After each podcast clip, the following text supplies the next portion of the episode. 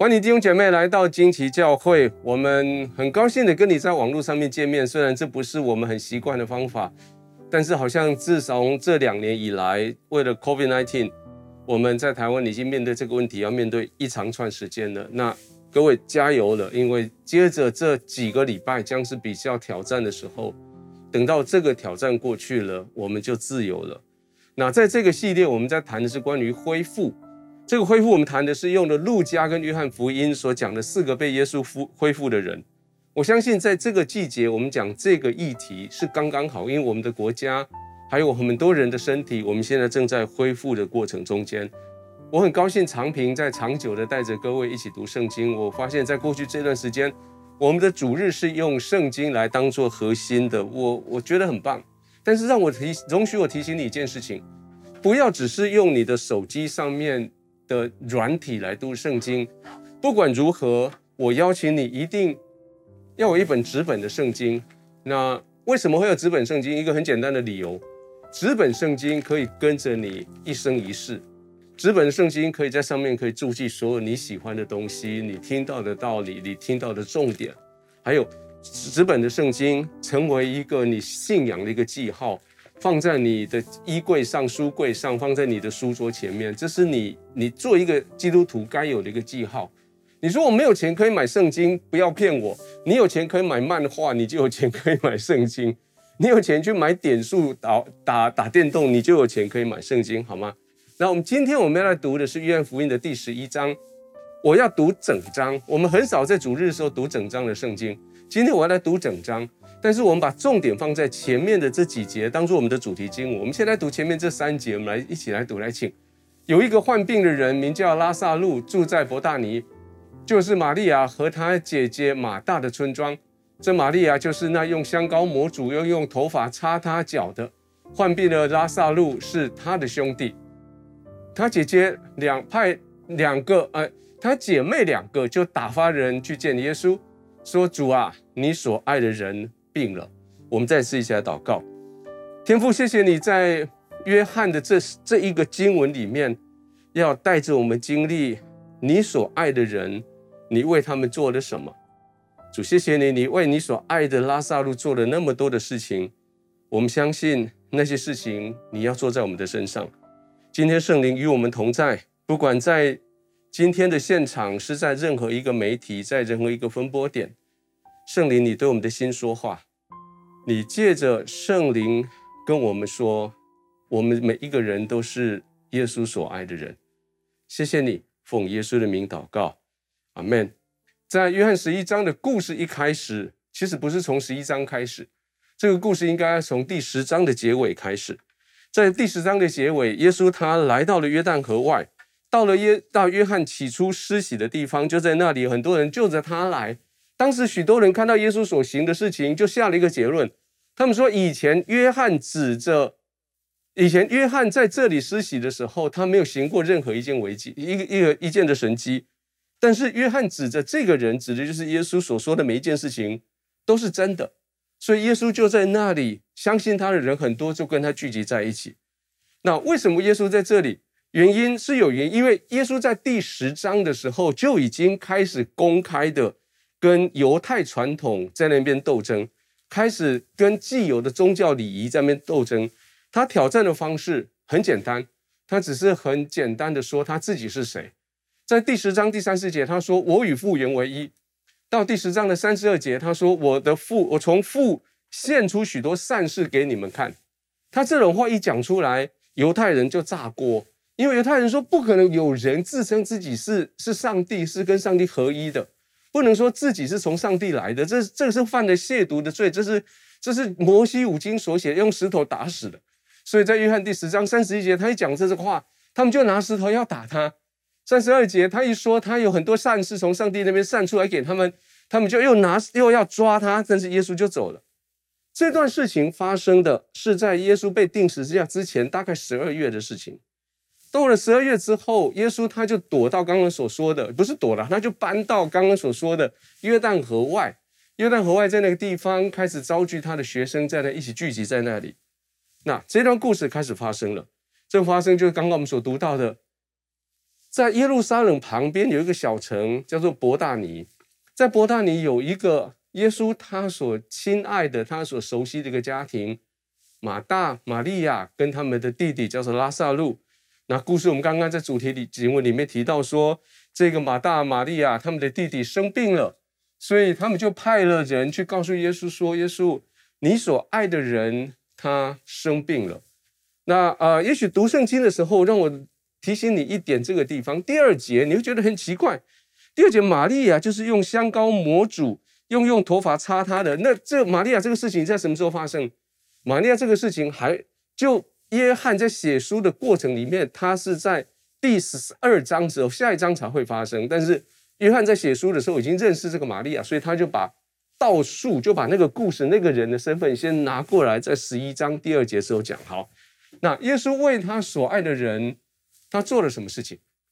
第一件事情，耶稣为他所爱的人，他做最好的决定。各位，你是耶稣所爱的人吗？当然，每个人都会说是。那耶稣怎么样去对待他所爱的人呢？耶稣为他所爱的人做最好的决定吗？当然，你也会说是。但是问题是，所谓的最好的决定是根据谁的看法的最好的决定？我们来看故事，十一章第三节，他的姐姐姐妹两人就派人去找耶稣，跟他说：“你所爱的人生病了。”当然，这里这里这两个姐妹，她们很很勇敢的直接表白。说我们这个家还有我这个弟弟是你所爱的人，各位想想看，你跟耶稣的关系如何？你跟耶稣的关系，你可以套用这个形容词说：“主耶稣，我是你所爱的人。”或是有人问你耶稣是谁的时候，你有没有办法用用这样话来形容说：“啊，耶稣是你的谁？”你说：“我是耶稣所爱的人。”各位，也许你刚到教会不久，也许你在教会一段很一段时间。不管怎样，让我鼓励你，不仅仅在圣经的知识上面认识耶稣，在情感的层面上面认识耶稣，到一个程度，你可以勇敢在众人面前说：“我是耶稣所爱的人。”请你跟你邻居说：“我是耶稣所爱的人。”耶稣听见拉撒路生病了，你想这个他所爱的人生病的时候，耶稣他怎么样反应？第四节。耶稣听见了，就说：“这并不至于死，乃是为了神的荣耀，叫神的儿子因此得荣耀。”诶，我们看作重要的事情，耶稣也看得重要。但是我们认为重要的事情的重点，不一定就是耶稣所看到的重点。这里，耶稣啊，你所爱的人生病了。耶稣回答说：“没戏啦，这个病不会死啦。你你跟耶稣说，耶稣啊，我要考会考了，我要考学测，我考职考了。”耶稣说：“没戏啦，这个考试不会要你的命啊，不要紧张啦。”但你说耶稣啊，我很紧张。就是说 “Van 紧张啦。”各位，有些事情对你来讲很重要，但是我让我告诉你，你很重要的事情，耶稣也看作重要，没有问题。但是，但是他的重要的重点跟你重要的重点也许是不一样的。你要不要考得很好？当然要，那是你的重点。可是耶稣的重点不是在你考得很好而已。耶稣的重点是你考得很好，你考过这个试的过程，他怎么样陪着你？我们看看耶稣接着他怎么反应。第五节，耶稣素来爱马大跟他妹子跟拉撒路，听见拉撒路病了，他就在所居之地仍然住了两天。等等等等，你要等一下，等一下，圣经没写错。我的所爱的人生病了，然后哦，他生病了后被戏，所以耶稣就留在他所在的地方。现在在哪里？在约旦河外。那个地方，那个地方还有一个小城，那个小城好像名字也叫博大尼，所以有时候会你会混淆。不过没关系，我们不讲那个名字。他就在约旦河外东岸这边，也又多住了两天。说实在，这个不合理的决定，真的不合理的决定。耶稣爱拉撒路，听说他病了，耶稣说那个病不会死。然后呢，耶稣说好，我们再住两天，不要理他。各位，耶稣爱你吗？当然爱。可是耶稣用什么方法爱你？你希望耶稣用你希望他爱你的方法爱你，对吗？但是如果耶稣有更好的爱你的方法呢？你可以接受耶稣用他的方法爱你吗？我们常常犯的这个错误就是我要祷告，祷告的时候，如果耶稣照着我祷告的内容去做，那个表示耶稣爱我；如果我祷告的时候，上帝或者耶稣他没有照着我祷告的，那上帝跟我的爱，耶稣跟我的爱有一点问题，或是。你愿意相信耶稣爱你，然后你让耶稣用他认为最好的方法来爱你吗？各位，让耶稣来决定爱你的方法，我跟你说，你绝对不会吃亏。但是，但是你会在耶稣他做决定的时候，你心里面会有一些纳闷，就像我们刚所看到这段经文一样。耶稣他做了，其实他已经为我们做一个最大的决定，是在是在后来约翰十三章的第一节，当耶稣在那边决定说我要爱人爱到什么程度的时候，十三章第一节说我要爱人爱到底，意思就是说我要为他们去死在十字架上。各位，这是耶稣他为了你所做的最大的爱的决定。第二件事情，耶稣他为他所爱的人，他在对的时间做对的事情。想想看。我们跟上帝在所谓的时间上面有什么不一样？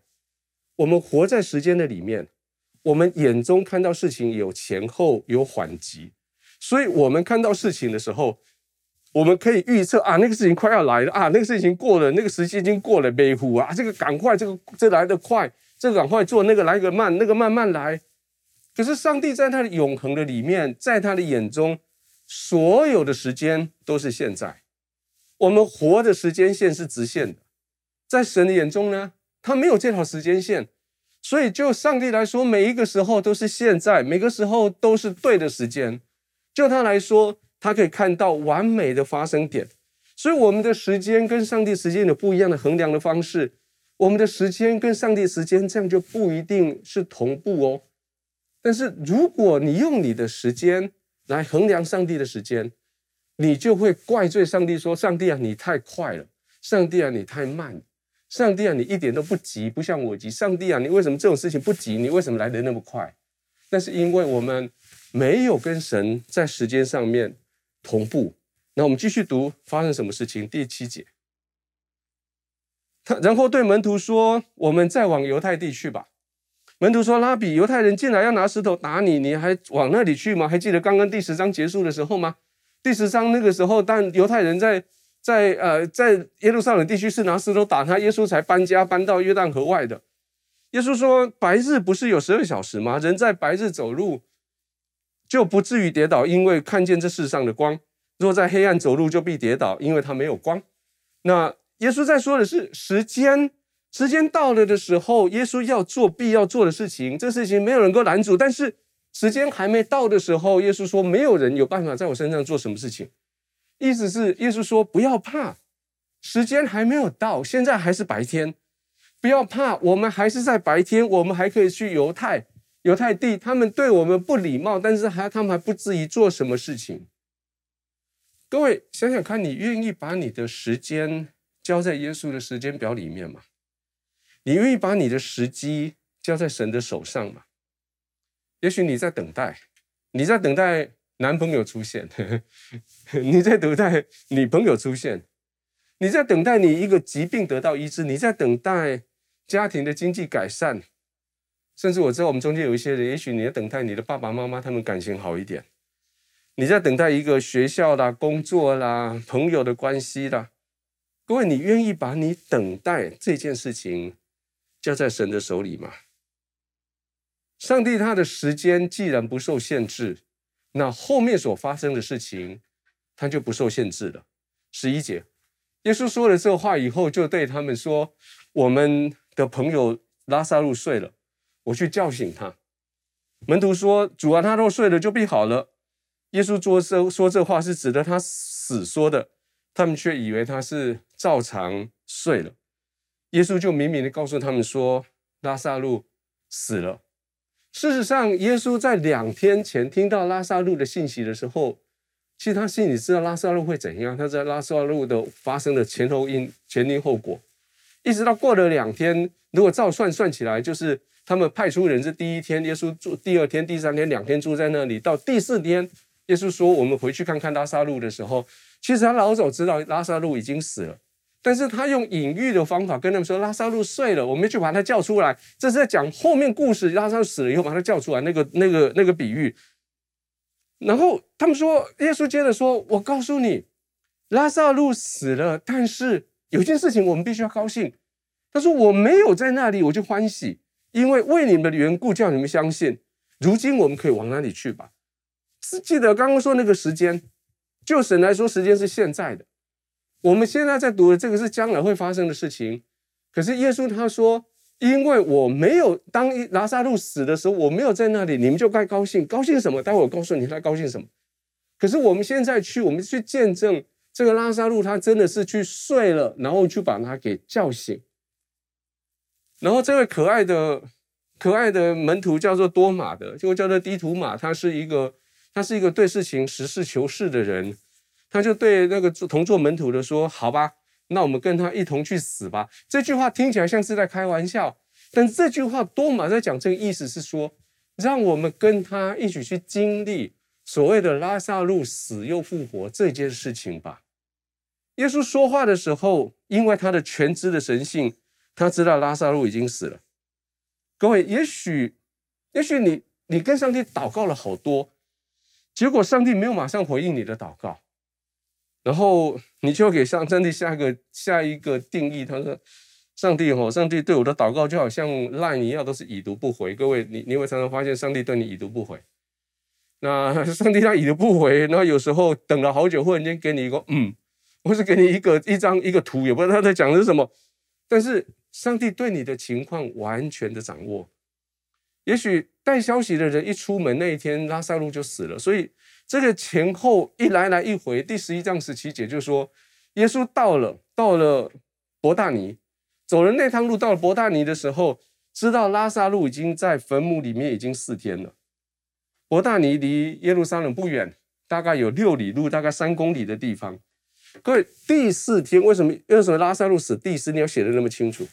一个简单的答案是，圣经要约翰要告诉你说，拉撒路已经死透了。呃，犹太人的犹太人的的习俗是这样，不管那一天你几点死亡，死的那一天天黑之前，就必须把这个人尸体放到坟墓里面去。所以耶稣在下午三点死亡，所以在六点之前，他的尸体就被放到坟墓里面去了。放进去之前，用一些油抹他的身体，用一些布把他身体给缠起来。把他整个身体放进去那个山洞里面，然后把那个洞口的石头把它滚上去，把它封住。然后呢，第三天的时候，第三天的时候，他把那个封就必须把那个墓口再打开，进去做什么？进去再抹药，再保存他的身体。那同时，另外一件事情是再去确定一下他到底死透了没有，他到底有没有死？因为有时候在过去的医疗，有时候人只是昏倒，他你以为他死了。所以你把它放进去，过了三天，也许他会醒过来。所以他们第三天的时候去确定这个你有没有死，有死了就再继续把那香料弄上去，然后再开始哭，哭完以后再把那个坟墓的墓口那个圆头原原始的石头再把它堵起来，正式宣告他死了。所以等到第四天的时候，真的是死透了，因为第三天检查已经检查过了。从那天开始，坟墓门就不再打开了。一直到到下一个这个家族有人又死了，又死要用又需要用到那个坟墓的时候，他们再把它开来。第四天死透了各位，你的生命里面有没有东西已经死透了？也许你说对啦，我爸跟我的跟我的关系已经死透了，我跟我爸就是说不上话。我妈我妈跟我爸关的关系也死透了，还有还有我的数学死透了。我的化学，我的英文大概是死透了。还有我的坏习惯，我面对坏习惯我就死透，我就没有办法了。各位，不管你发生什么事情，你觉得他死透了，我宣告耶稣所说的话，这病不至于死。耶稣他知道在对的时间要做对的事情。第三件，耶稣为他所爱的人，他领领受了忍受了无理的责难。我们不理解上帝。我们就用我们能够理解的东西来评论上帝。上帝啊，你这样做对吗？上帝啊，你这样对待他对吗？上帝啊，他这样对待别人，你都不管吗？上帝啊，这个事情他们对我这样不公平待遇，你都安静都不讲话吗？上帝啊，那个国打那个国，那个国真的是超横的，而且那个国真的是超恐怖的。上帝啊，你为什么不打他？那个可恶的人。每次看到他在网络上出现，在电视上出现，我就恨得牙痒痒，因为那个是可恶的人。但是他就赚了那么多钱，还洋洋得意。上帝为什么不让他明天就心肌梗塞？为什么不让他怎样？各位，我们常常为上帝在做很多的判断，然后来责难神。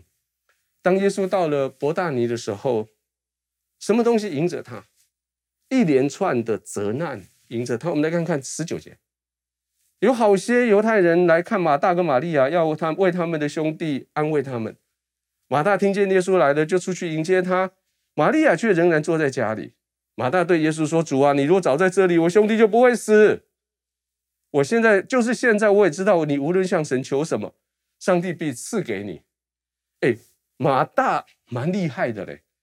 马大他跟耶稣讲话里面看起来是礼貌，可是礼貌里面带着刺。他跟耶稣说：“耶稣啊，我知道你很厉害了，但是我们四天前通知你的时候，如果你那时候马上回来，也许我弟弟他不会死了。”但现在你蛇啊蛇，蛇到今天才来，现在他死了，然后你又出现，我不管了，你给我负责任。然后马大将就利用耶稣的身份，他说：“我知道你过去你常常说你跟上帝求求什么，上帝就会给你。现在你你给我证明。现在马大跟马跟耶稣说：我现在我给你一个机会，你我让你将功赎罪一下，我给你一个机会，你给我证明看看。耶稣给马大一个。”一个一个答案，耶稣告诉马大说：“你兄弟必然复活。”哎，我我相信耶稣当下应该是很慈悲的看着马大，然后跟马大说：“你的兄弟必然复活。”当然，马大听到这句话，心里面更不舒服。他心里面都说：“对了，我知道了。我们大家有一天大家都死了，在永恒里面大家都复活会见面的，这个我知道了。”马大就这么说：“他说，我知道在末日复活的复活的时候，他被复活。”耶稣说：“不不，我讲的不是这个。各位，我们常常为上帝做一些事情，我们除了责难他以外，我们做一些包装的工作。啊，最常听的那句话说：啊，苦难就是包装的幸福啦。啊，上帝跟我跟男要叫我跟我男朋友分手，就是为了要准备一个更好的给我啦。上帝关了一道门，一定会再开一道窗啦。”如果上帝关了一道门，又关了一道窗，门窗都关上了，那怎么办呢？那答案是上帝要开冷气了啦。我们会为上帝做了好多的解释，我们为他的为他所做的事情，我们会责难他。但是耶稣这里提醒他说，不要用你的理智来解决、来解、来理解这件事情，你要用你的属灵经验。耶稣对他这个责难，耶稣并没有直接回答他。但是耶稣把马大带到他的信心的最根基的地方去。耶稣问他这句话：“耶稣说，复活在我，生命也在我。信我的人虽然死了，也必复活。”这是他描述一个现况，或者描述一个事实。意思原原文的意思是说，我就是那个生命，我就是那个复活。信我的人虽然死了，也必复活。凡活着信我的人，就永远不死，永有永恒的生命。然后他给马大问了这句话，他说：“你信这话吗？”关于马大的责难，耶稣的回应是：“你相信吗？”各位，你遇到困难的时候，回到你的你的根基的最根基的地方，你相信吗？你相信上帝是好神吗？你相信上帝不把一切好处给你吗？你相信你所有拥有的都在上帝的掌权之下吗？你相信神爱你爱到一个程度，他让十字架的耶稣为你死吗？马大说：“主啊，是的，我相信你是基督，是神的儿子，就是那临到世上的。”马大在这里再一次的认信耶稣是永恒的，认识耶稣是基督，是那个被高的那个基督。马大说了这话，就回去暗暗的叫他的妹子。叫他的妹子来跟他说，跟他妹妹跟他说，夫子夫子来了，他在叫你。玛利亚听见了，就急忙起来往耶稣那里去。那时耶稣还没有进村子，人在在马大迎接他的地方。那些同玛利亚跟家里安慰他的犹太人，见他急忙起来出去，就跟着他，以为他又要往坟墓那里去哭了。玛利亚见到耶稣那里，看见他就俯伏在他脚前，跟他说：“主啊，你若早在这里，我兄弟并不死。”各位，你发现这对这对这对姐妹哈，虽然他们为了接待耶稣的事情，他们有些有些意见不合，可在这件事情上面，他们意见是一样的。什么意见？主啊，如果你早在这里，我们我们的弟弟就不会就不会死了。也许在过去这两天，他们一直在哭，一路在那边在那边哭的时候，也就是责难上帝。耶稣啊，主啊，你如果不你怎么不来？如果你早来，我们的兄弟就不会死。那现在我们耶稣，我们的孩子死，我们的兄弟死了，是因为耶稣你没有及时到。上帝，你没有照我的方法做事，才会有这样子的结果。各位，你知道我们总认为我们比上帝聪明吗？那个东西在他手上，那么好的一部，那个苹果电脑在他手上，真可惜，他根本就不会用。他的爸妈买给他那么好东西干嘛？太浪费了。上帝，你为什么不把东西给我？如果我考上了那个学校，虽然我不太读书，但是上帝啊，如果你显神迹让我考试忽然间很顺利考上那个学校，我告诉你，我就会为你做见证。上帝，你就得荣耀。上帝你，你如果让我不用读书就考上那个名校，那是你多大的荣耀啊！结果上帝没有帮我。现在，如果上帝，如果你没帮我，你连你的荣耀都会没有了。连村子里面的人也都一样的想法。村子里面人家说。这个人既然可以让瞎子眼睛看得到，那为什么他不能叫这个人不死？耶稣，你有能力，为什么不执行？耶稣，你有你有叫死人复活能力，为什么休哥生命为垂危的时候你没有救他？耶稣，如果你可以带来所有的天下所有的财物，为什么我爸爸他经济遇到困难，他破产的时候你没有出一只手来救他？为什么每一次当我当我去到学校，我就是面对同学都有的霸凌，耶稣，你为什么都没有出手来帮助我？耶稣为他所爱的人承担了许多我们无知的责难，而耶稣为他所爱的人付出了真实的感情。耶稣为他所爱的人付出感情，是因为他是一个有感情的神。天父是个有感情的天父，圣灵也是，耶稣更是这样。我们看三十三节继续讲，耶稣看见他哭，并看见他同来的犹太人也哭，就心里悲叹，又甚忧愁，便说：“你们把他安放在哪里？”犹太人，他们就回答说：“请主来看。”耶稣就哭了。犹太人就说：“你看他爱这等人是何等的恳切。”其中有人说：“他既然开了瞎子的眼睛，岂不能叫这人不死吗？”耶稣又心里悲叹，来到坟墓前。那坟墓是一个洞，有一块石头挡着。耶稣进入一群被死亡打败的人里面，马大哭，玛利亚也哭，村子里面也哭。还有从其他的村子来帮忙，他们这个丧事过程的乡其他乡镇的乡民们，他们也哭。现在大家哭成一团。现在耶稣来到他们中间，耶稣也哭了。玛利亚、玛利亚、马大是可能为了弟弟哭，村子里面的人是为了马大、玛利亚哭，村子外面的人是为了这个村子里面的哭。那问题是，耶稣你哭什么？各位，你知道情绪会影响吗？你看电视剧，你会不会哭？会哈，你参加告别礼拜，你会哭吗？有哈。上个礼拜的这些追思礼拜、告别礼拜，你有哭吗？有哈。你参加婚礼，你会哭吗？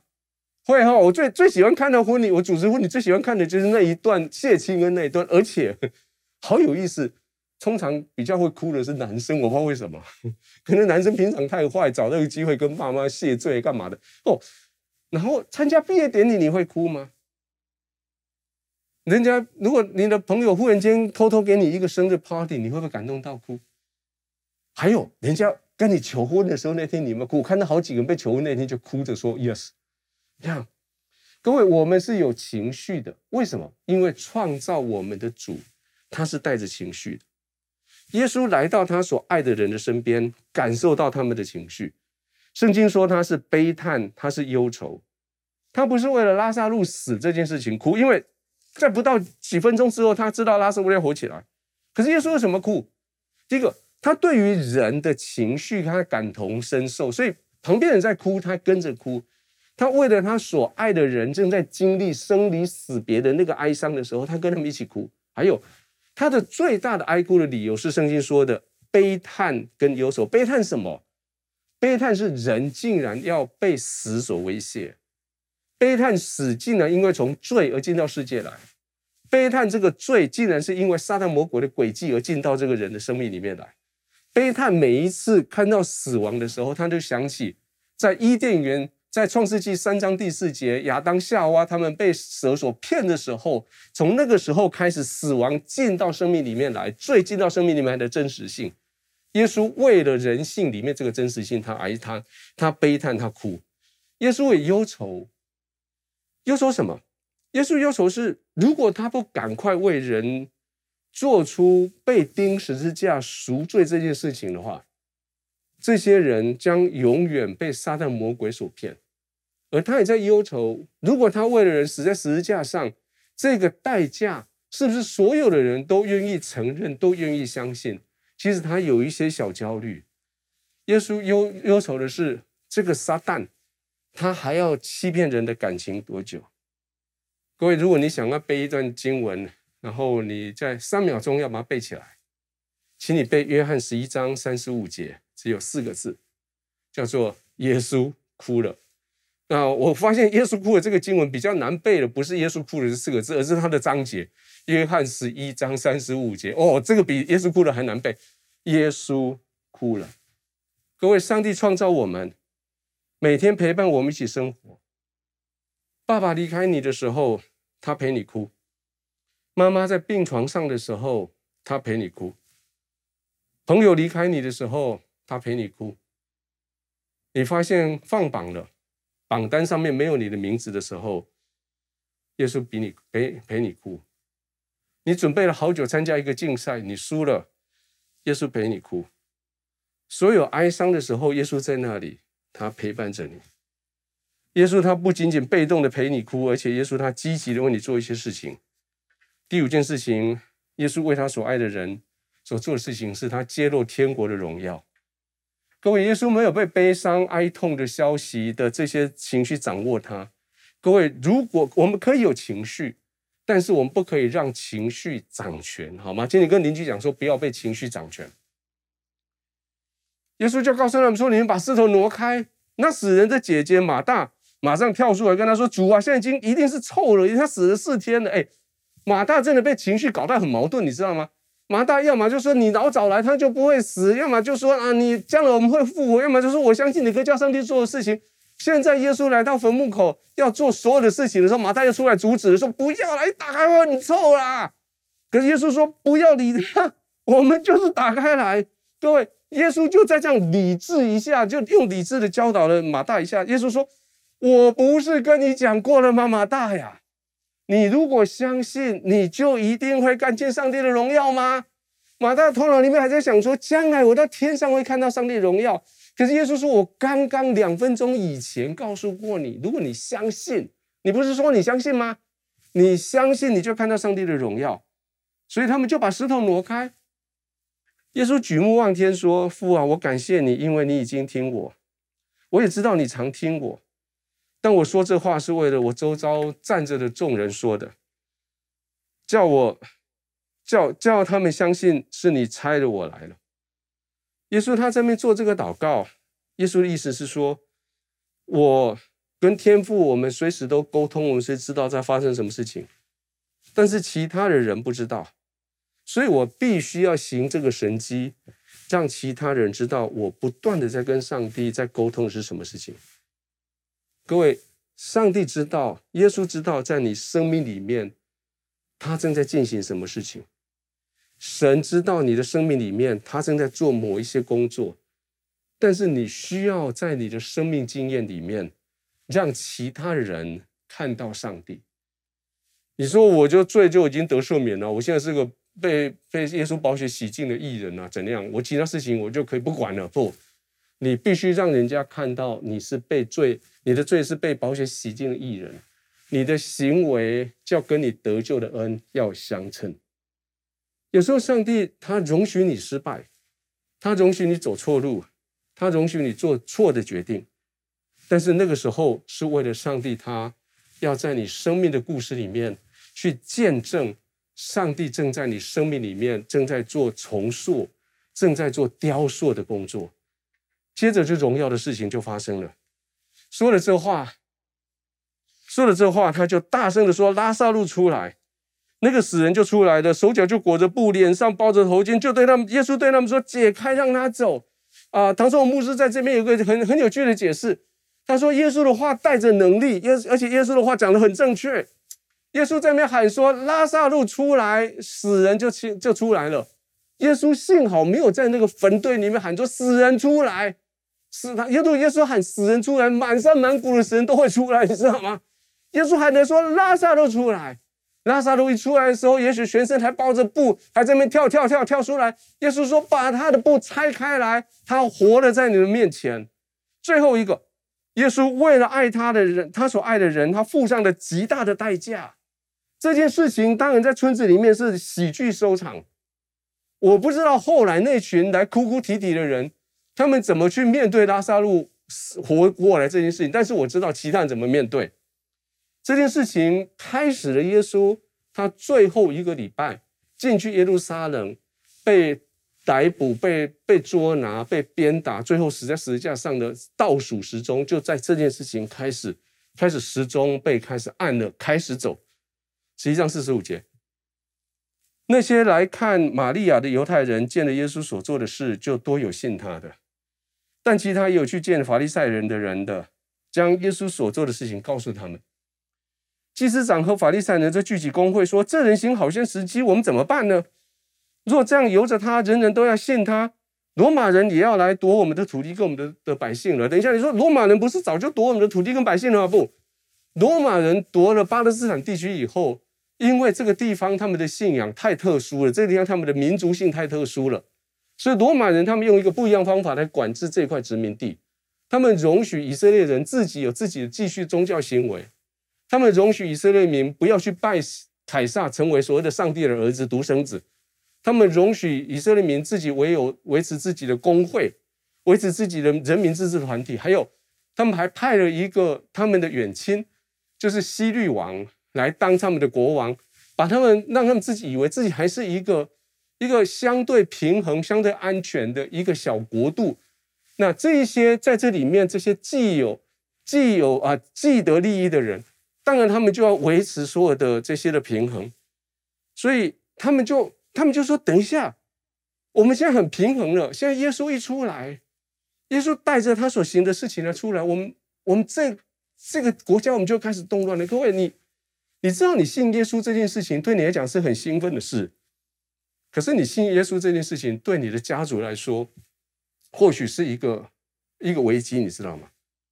因为你开始改变你们家的信仰系统。”因为你开始改变大家想事情的方法，你开始改变你的家庭、你们的夫妻、你的爸妈跟你的孩子中间你们的价值观。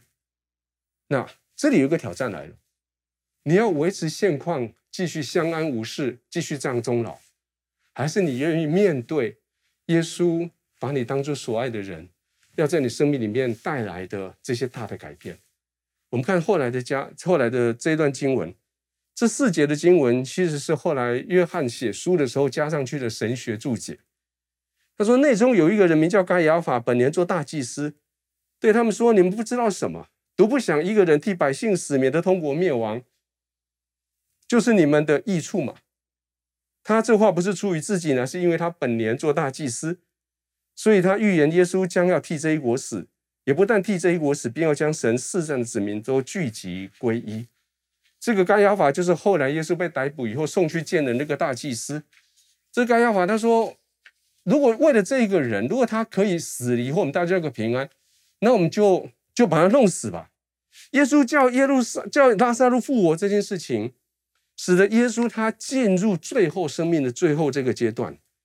所以从五十三节说，从那个时候开始，他们就商议要杀耶稣。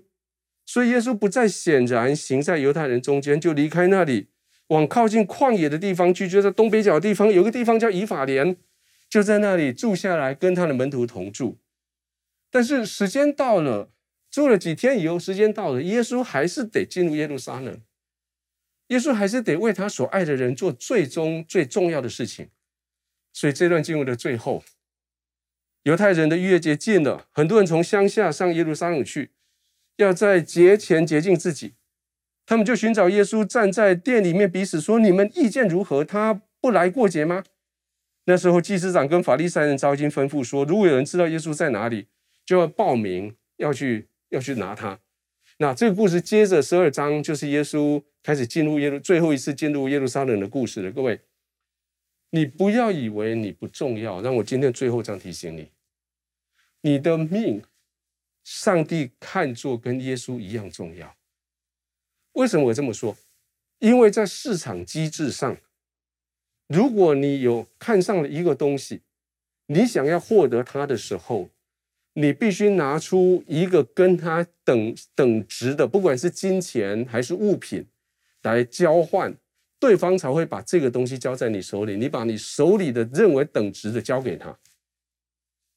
当撒旦魔鬼他手上掌握我们的生命，最掌握我们的生命的时候，神说：“我要把这个人赎回来。”他必须付上的是这跟这个人被掌握、被辖制的人同样等值的，他去把他换回来，把你换回来。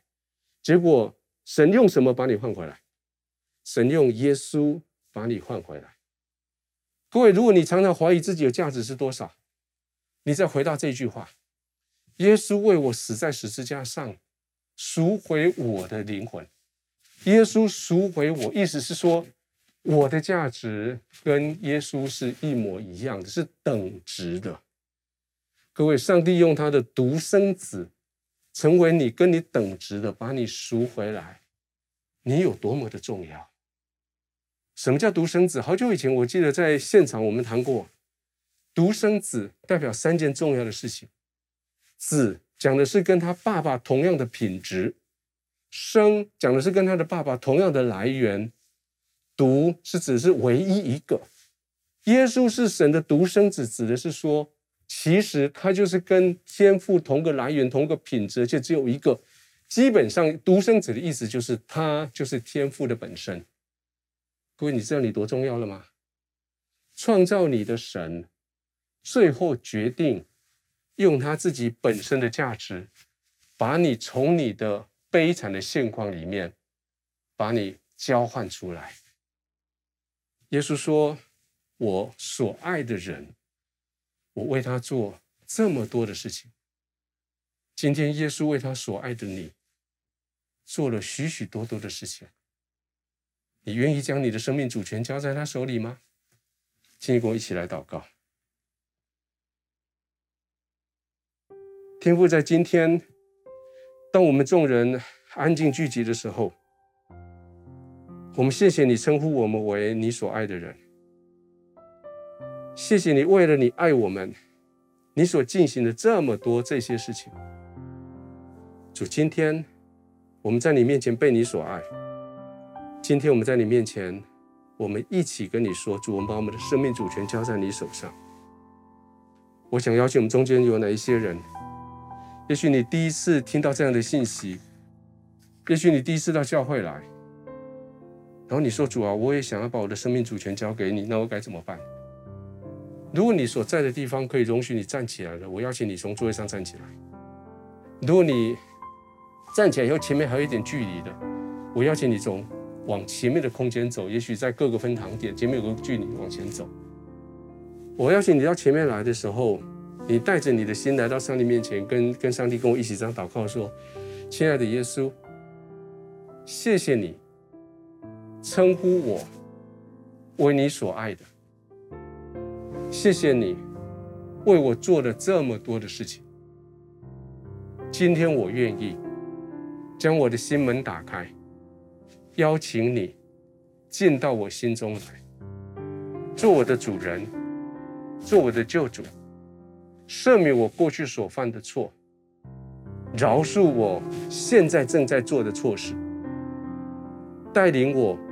往你的方向前进，在我的生命里面，让你得荣耀；在我的生命里面，请你来陪伴我。谢谢你，奉耶稣的名祷告，阿门。如果你说这个祷告非常恭喜你，欢迎你继续在经济教会，在小组里面继续做朋友，继续成为家人，继续来跟随耶稣。愿耶稣继续的帮助你，继续爱你。